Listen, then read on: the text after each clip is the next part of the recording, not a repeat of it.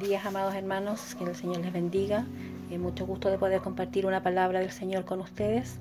Y en esta mañana quiero compartir con ustedes en el libro de Isaías, capítulo 6, del 1 al 8. Y dice así la palabra del Señor.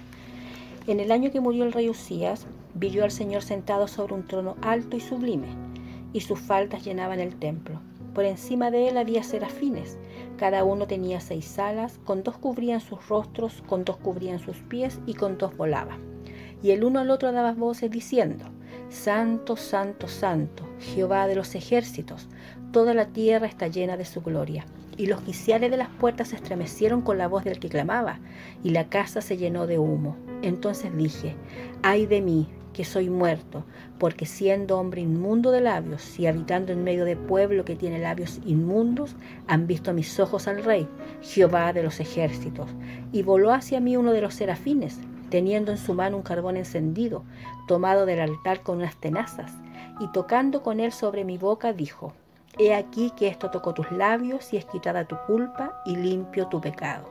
Después oí la voz del, Señor que decía, ¿A quién enviaré y quién irá por nosotros? Entonces respondí yo, heme aquí, envíame a mí.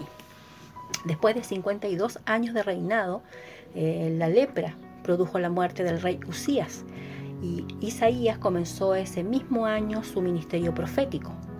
Y el profeta e Isaías cuando ve, cuando se enfrenta a esta revelación tan maravillosa, dice que perdió conciencia con el mundo exterior y con sus ojos espirituales vio lo que Dios le reveló, ¿verdad? En ese momento, según la lectura.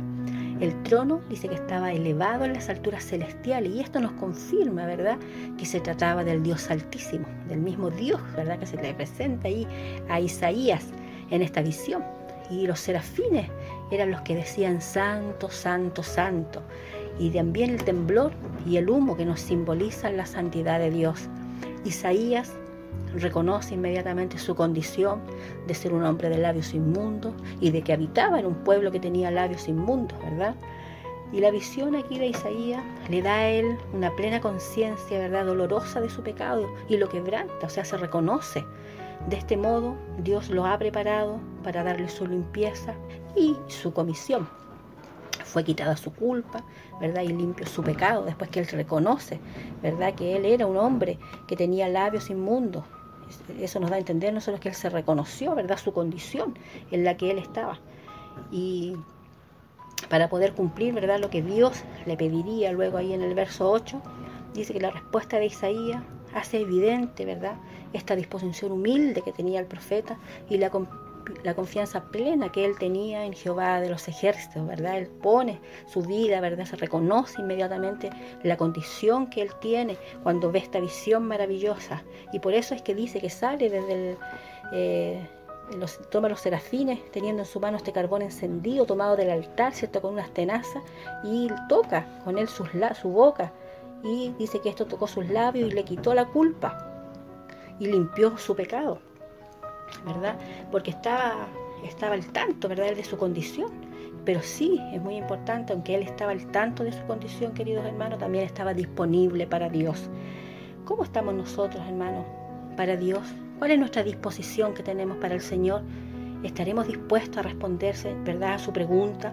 ¿Escucharemos, verdad, que nos dice ¿A quién enviaré y quién irá por nosotros? Por el Padre, por el Hijo, por el Espíritu Santo, ¿verdad? Nos notamos que Él habla en forma plural, ¿verdad?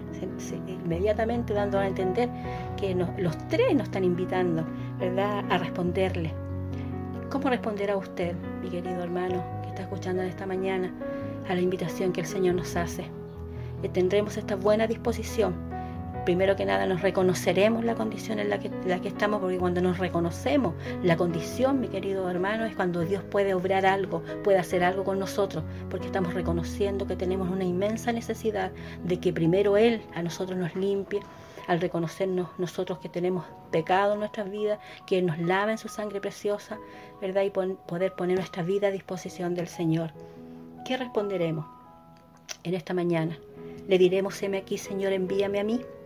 Esta es la reflexión que quería compartir con ustedes en esta mañana. Que el Señor les bendiga, queridos hermanos.